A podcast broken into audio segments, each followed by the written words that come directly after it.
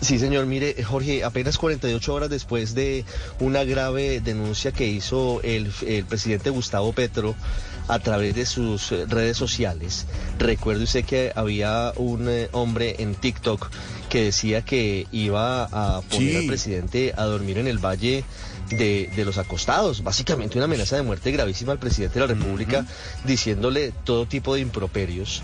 Ese video lo divulga Jenner Úsuga, que es uno de los activistas más cercanos al presidente Petro, que ahora vive fuera del país. Y el presidente Petro en Twitter le pide al fiscal general que, pues, que actúe y que ojalá lo haga rápido y que ojalá lo identifique. Pues la noticia a esta hora, Jorge, en primicia en Blue Radio les podemos contar que 48 horas únicamente tardó la fiscalía en hacer todo el proceso. El fiscal general Francisco Barbosa en minutos va a hablar sobre el proceso, sobre el caso.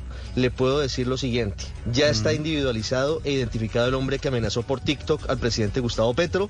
Se llama Andrés Mauricio Herrera Chingaté.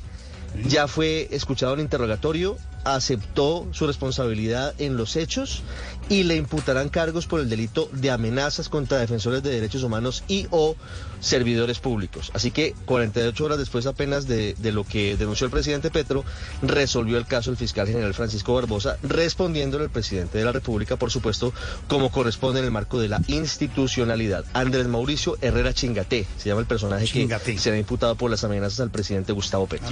No, no se, no se metió sino con el presidente a amenazarlo. Hágame el favor y la inteligencia de este país encima.